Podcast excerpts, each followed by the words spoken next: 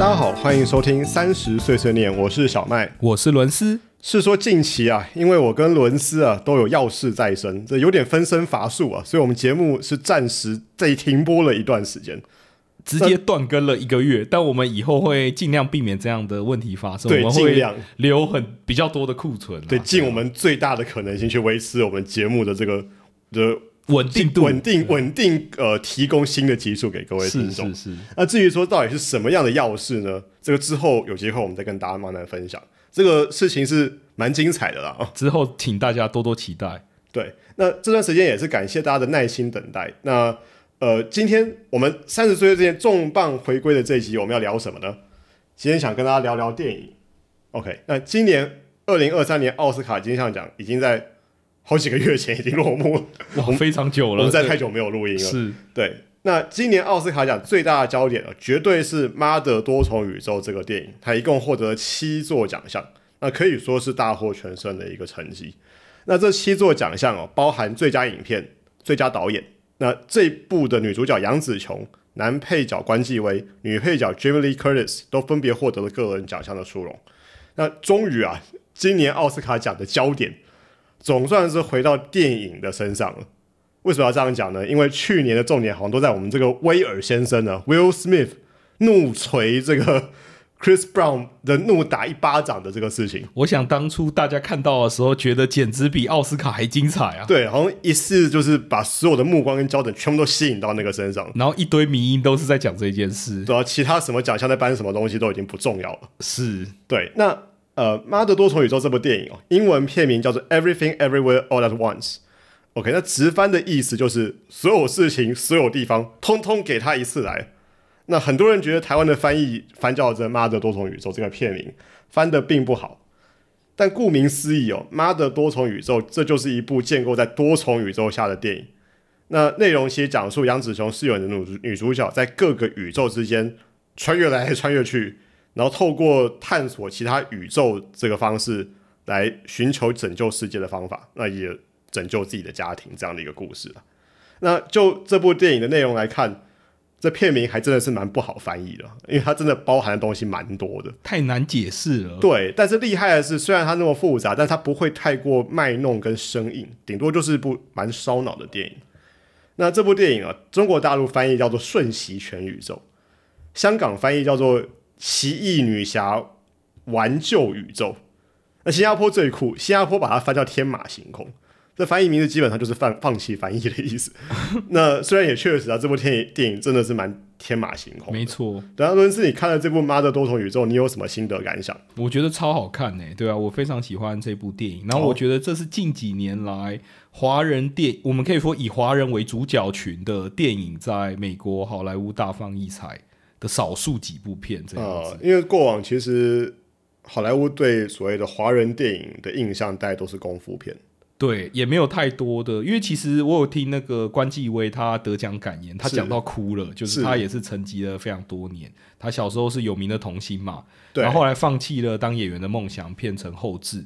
然后他看了《Crazy Rich Asians》，是是，对，就然后他又燃起了他这个电影梦，然后于是他可能就呃开始寻找机会，然后就找到这个机会。然后我觉得这一部电影它的剧情啊、故事啊、角色的魅力啊，就各个加在起来，我觉得很棒。嗯，是真的。我一开始看完这部电影，我也觉得真的是部蛮好的电影。但是老实说，我第一时间不觉得它会得最佳影片，呃，并不是因为电影本身不够好，而是因为它除了在讲多重宇宙之外，它另外一个核心是探讨到家庭跟亲子关系，而且是蛮华人家庭的这种亲子关系。那我们都知道说，华人的家庭亲子关系跟欧美其实是不太一样的。没有办法对欧美人引起共鸣感，因为我觉得他们很难体会这种所谓的家族啊或家人华人之间家人的连结。是，但是呃，你有没有注意到，就是可以得最佳影片的电影，像这个前几年韩国的这个得奖电影《寄生上流》，是它其实主题都蛮普世性的。举例来说，《寄生上流》它的议题是贫穷，那即使我们不会讲韩文，像我完全听不懂韩文，但是我看得懂，也可以体会他想要表达什么东西。但是我一开始觉得说华人的亲子关系，这跟外国人真的是比较难去体验啦。但所幸最终这个《妈的多重宇宙》这部很不错的电影，它还是获得奥斯卡奖的青睐。那没有辜负这部电影的优秀的故事跟真的是蛮精湛的制作水平，算是实至名归啦。嗯，实至名归。那确实啊，一部好的作品啊，往往要有能够深入探讨一些核心的一些议题。那除了亲情、爱情、友情这些跟情感有关的议题之外，这个时间呢，也常常是影视作品所探讨的大主题。因为时间其实就是生命啊。那我们每一个人人生在世的生命时间是有限的，所以对生时间的探讨，往往可以引申成为对生命的探讨。也就是在我们有限的生命当中，什么才是真实，什么才是价值？那这个话题哦，我们在第十四集克里斯汀森你要如何衡量你的人生，其实有讨论到一些。那但回到电影的讨论，那比方说，其实我们都很喜欢那个导演叫诺兰，对，是一个鬼才啊。对我跟伦斯其实都很喜欢。那他其实就是一个很擅长运用这种时间性来说故事，或者说让整部电影变得更有层次性的一个导演。比方说这个《Inception》全面启动这部电影，就是里奥纳多为首的一群主角进入到一层一层的梦境。那每一层的梦境，其他相对时间特别都越来越慢，有没有？然后或者说像《Interstellar》这个星际效应这部电影，那主角来到一个很遥远的行星出任务，那虽然可能只在行星上面待了几分钟，但是却是地球的几十年。而且一夕之间跟女儿，他女儿就已经成年，然后甚至他主角出完任务回来，之后女儿已经垂垂老矣，那自己却依然是年轻的这个面容。对，那或者是说比较近期，像是《Tenet 天能》这部电影。他电影头甚至研发出了可以倒转时间的装置，等于是未来的人可以把时间倒转到过去，进而改变过去一些事情。那呃，以免有一些听众朋友没有看过这部电影，我就先不爆雷了。不过这部电影其实是蛮复杂的，而且还超级烧脑，超级烧脑。网络上分析这部影片的影片可以长达四十分钟，他花四十分钟分析这部片的剧情。就分析这部片的剧情的影片本身就是个烧脑片，是非常非常复杂。有兴趣的朋友可以去翻来看一下。对，那说到。诺兰哦，我们伦斯其实是诺兰的狂粉啊。这个伦斯，你在诺兰的所有电影里头，你最喜欢的电影是哪一部啊？我最喜欢应该是诺兰呃蝙蝠侠三部曲的第二部《黑暗骑士》，因为我觉得他把小丑这一个就这个反派塑造的很成功。哦，演小丑这个希斯兰杰后来还得了呃最佳男配角，是，然后后来也自杀，他后来自杀，我觉得是他实在太融入这个角色，是是是。然后这部片他其实因为小丑这个就是很厉害的反派嘛，我觉得他最厉害的是他在启发其他人的恶，然后他逼迫人去做一些选择，比如说他最最终本来想要逼迫呃蝙蝠侠跟呃。蝙蝠侠要不要杀人嘛？要不要打破他的原则？是，就是因为他说如果不杀死他的话，他其实会一直这样做下去。然后他逼迫两艘船的人选择要不要按引下按下那个引爆的引爆炸弹的引爆键去炸掉对方，这样才可以让他们自己存活下来。是，所以我觉得这个反派呃，就是表达的非常的深刻啦。我个人觉得近年这么多超级英雄电影哦，诺兰这个蝙蝠侠三部曲也是我看过就超级英雄电影头。目前为止我看过拍的真的是最好的，目前还没有被超越。因为我觉得其他的有一点太呃，可以说是童话式的超级英雄嘛，或者是它的层次就比较浅一点。对，超级英雄这个事情，我们等会还可以再深入再 聊。OK，那今年七月，诺兰的新电影《奥本海默》就要上映了，那我个人也是非常的期待，尤其是男主角席尼墨菲，其实我还蛮喜欢他的。那他之前有演出过好几部诺兰的电影，那这部电影的预告片看上去是非常的精彩，我相信所有喜欢诺兰的朋友其实都相当的期待。好，那光听我们刚刚形容跟说明啊，各位听众朋友大概就可以想象，为什么诺兰的每部电影几乎都是烧脑神作。那确实啊，时间这个东西是个大命题啊，这个题材也真的是不好拍，但也不是每一部作品都能拍得像诺兰拍的这么好啊。比如说很多年前，大概是我跟伦斯学生时代的时候吧，没错，这个中国就非常流行拍所谓的穿越剧，通常是穿越到古代。我觉得程度这也在运用时间这个。主题去做一些发挥跟联想嘛？那通常这类的穿越剧的公式都是哦，这位主角啊，通常都是女主角，她原本生活在现代的时空，也就是二十一世纪的今天啊。有天呢，她就突然被雷击中，或是掉到湖里，或是发生了什么奇怪的事情。总之就是因缘机会跟过去的时空发生了一些连结，然后她就穿越了，就穿越或就掉入了某个古时候的某个朝代。比方说明朝啊、清朝啊更久以前的某个朝代，但他穿越之后呢，他只要继续当他的市井小民，这我们剧本就写不下去了嘛，没什么特别的。于是乎呢，好巧不巧，女主角在穿越的时候，还刚好她会掉到一个在京城的妓院之类的地方。那为什么她要掉到妓院呢？因为又好巧不巧，刚好有个达官贵人当时去妓院玩，然后可能又刚好呢，女主角身上的 M P 三，当时还流行 M P 三了哈。很久了。M P 三我说过是我们学生时代的剧了嘛。那他的 M P 三播放的邓丽君唱的《水调歌头》，就是“明月几时有，把呃明月几时有，把酒问青天”，呃，什么不知天上宫阙，今夕是何年？苏东坡写的那个。那本来宋词就是可以唱的嘛，只是在近代这个邓丽君又把它翻唱成歌曲。那然后就那么刚好被这位达官贵人听到了邓丽君唱的版本的这个《水调歌头》，可能那个达官贵人本来是个皇子之类的，然后可能以为说哦，那么好听的歌是我们这位女主角唱的，那、为什么他会这样以为？啊，废话，因为古时候又没有 M P 三，他又不是 M P 三放的，对不对？所以总之呢，这位皇子呢就惊为天人，然后把女主角邀进宫里。太多巧合了。对，大家听了不要笑哦，这个剧情我还真的看过，但是我忘了是哪一部剧的剧名了。那阿不就还好，这个女主角穿越到宋朝苏东坡以后的朝代，不然他假如是穿越到唐朝之类的，谁知道他在唱什么东西，对不对？那也还好，M P 三播的是《水调歌头》，而不是播什么小苹果或者播什么抖音神曲之类的。虽然说这好像不比较符合实情啊，那到底谁会把《水调歌头》这种歌放在 M P 三里头？太夸张。对但总之啊，这位这类的穿越剧哦，后来因为越来越泛滥，所以常常沦为这个观众的笑柄，甚至后来穿越剧还被中国广电总局禁拍。据说是因为当时中国有中学生想效法，就真的去跳湖，呃，结果当然是没有穿越了。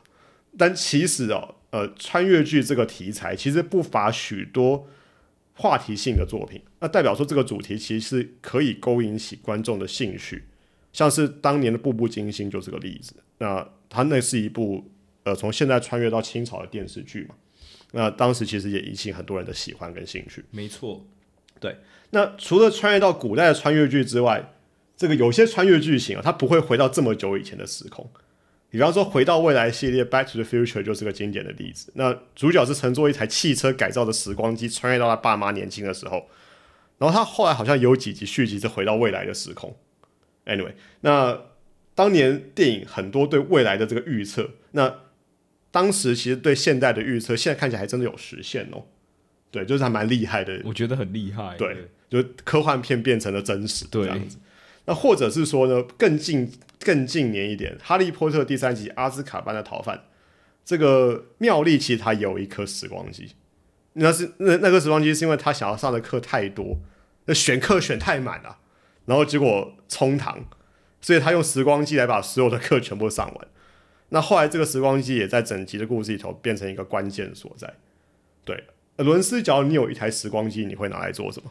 我会在我回去的那当下成立一间投资公司，然后把这些诶比特币啊、Apple 啊、Netflix 啊的股票都买一买，哎、对，跟我一样，我也会拿来炒股，那这样就不用工作了嘛。立马财富自由。对啊，但总之不管拿来做什么，我非常确定我不会拿来赶课。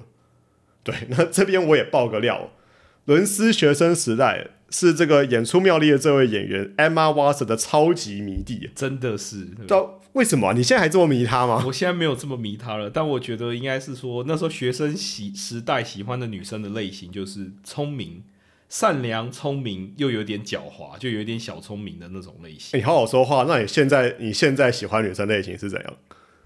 更善良、更聪明。你指的是你老婆你要不要英文就我老婆讲这个就我老婆这样子。OK，好，那对我记得当初这个《哈利波特》最后一集电影推出的时候啊，我们一群高中同学有去看，然后中间有一段是荣恩跟妙丽的吻戏，那时候我坐在罗恩斯旁边嘛，然后就感觉到罗恩斯微微在握拳，有没有？所谓的急怒攻心啊！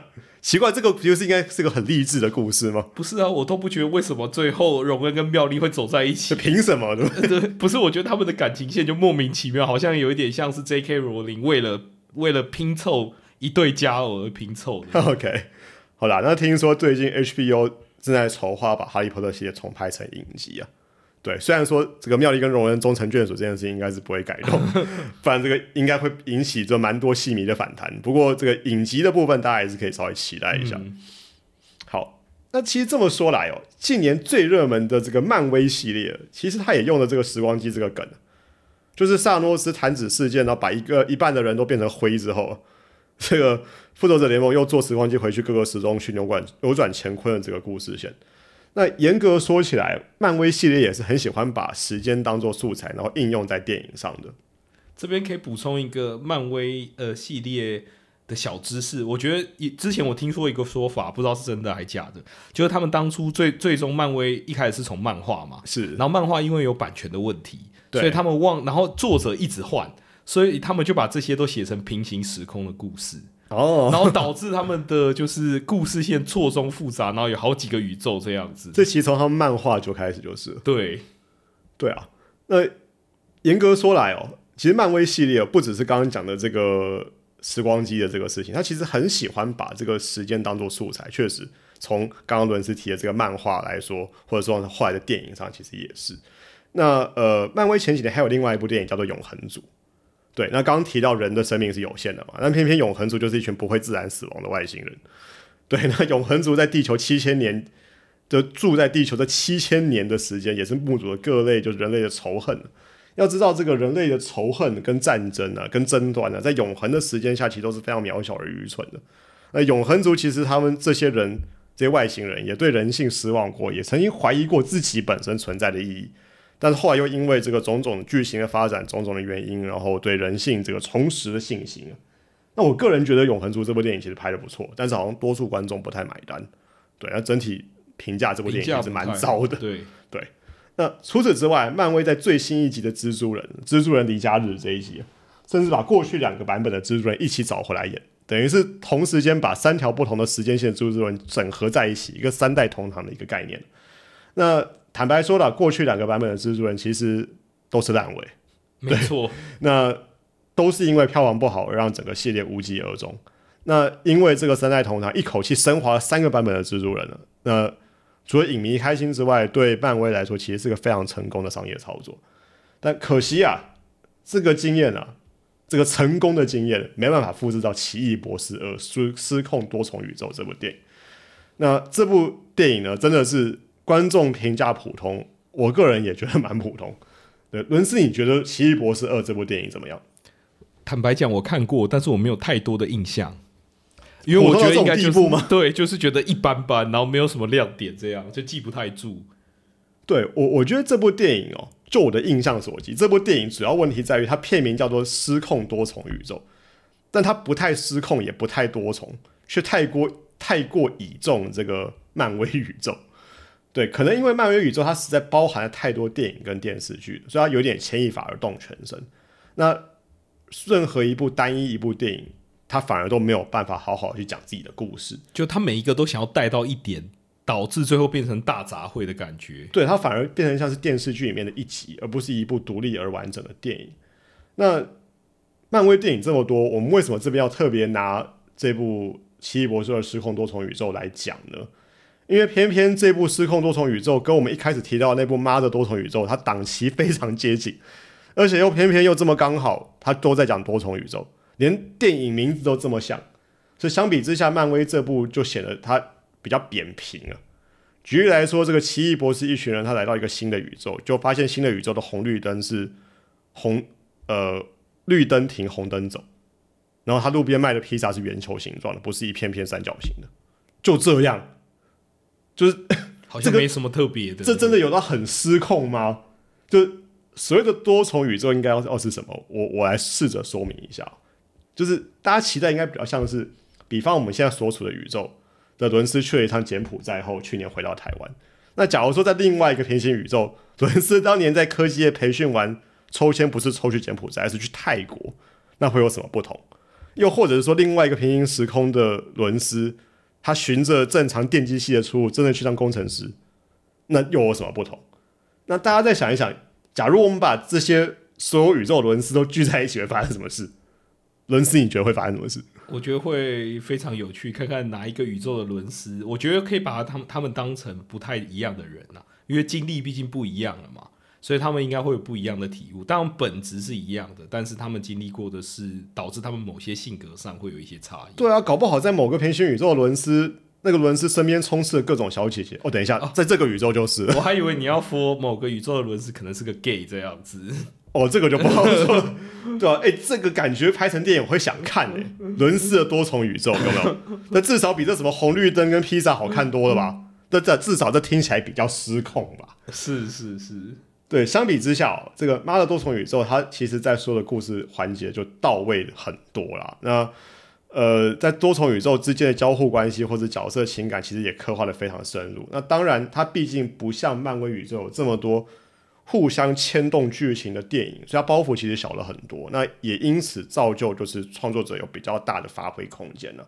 那在这个大型电影 IP 充斥着现代电影市场，这个真的是一股清流啊！老实说，我蛮意外他最后能够得奖的。不过我觉得这是一个好事啦，就是代表这种优质的电影也能够受到肯定。因为之前一直都有人在开玩笑说，奥斯卡其实就是一些老老白男的聚会啊。哦 对对对，这个这个用语可能不太正确，但大概就是这个意思，对吧、是，也真的是一个很清新的一个感觉尤其是不管是奥斯卡奖本身也好，或者是当今院线片，其实真的就是大 IP 电影垄断市场的。没错，，就是各种英雄片啊，漫威啊，DC，一年可能就不知道占了几 percent 了。对啊，好啊。总而言之啊，言而总之，《妈的多重宇宙》真的是一部蛮值得推荐的好电影。所以剧情具有原创性，主角们的演技也是很好。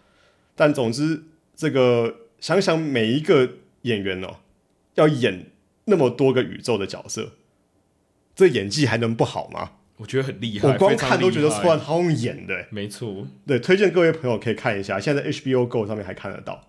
那至于漫威宇宙哦，虽然这个漫威宇宙的电影最近真的有越来越粗制滥造的趋势，但骂归骂，笑归笑，我觉得我自己应该还是会看啦。偶有佳作啦，就偶有佳作，就我觉得怎么感觉越做越烂，就前期的比较好这样子。对啊，但是就反正在 Disney Plus 上面刷一刷看一看了。呃，只是说可能就是用追剧的心情去看，对，是用追剧的心情，不是看电影的心情。其实我们之前看漫威电影的心态可能都摆错了。对，像《蚁人与黄蜂女》量子狂热，前一阵就上到 Disney Plus，这个影评没有很高，那我也刚在 Disney Plus 上面看完，呃，觉得也是难怪影评不高了。那呃，《星际用队三》前一阵子也在院线上映了，我还没看，听说拍的还不错，但我不知道是真的好看，还是大家受过那么多次刺激之后，现在对漫威的标准已经放的比较低了，心态也跟着佛系起来。我觉得高几率有可能。对，那就是叫做，当你改变不了世界，你就改变自己吧，或者说你改变不了漫威宇宙，你就先改变自己吧，对不对？这很励志的一个一个结论。一个结尾，对对，好，今天节目先到这边，感谢大家收听，我是小麦，我是伦斯，我们下期节目再见，谢谢，拜拜。谢谢大家。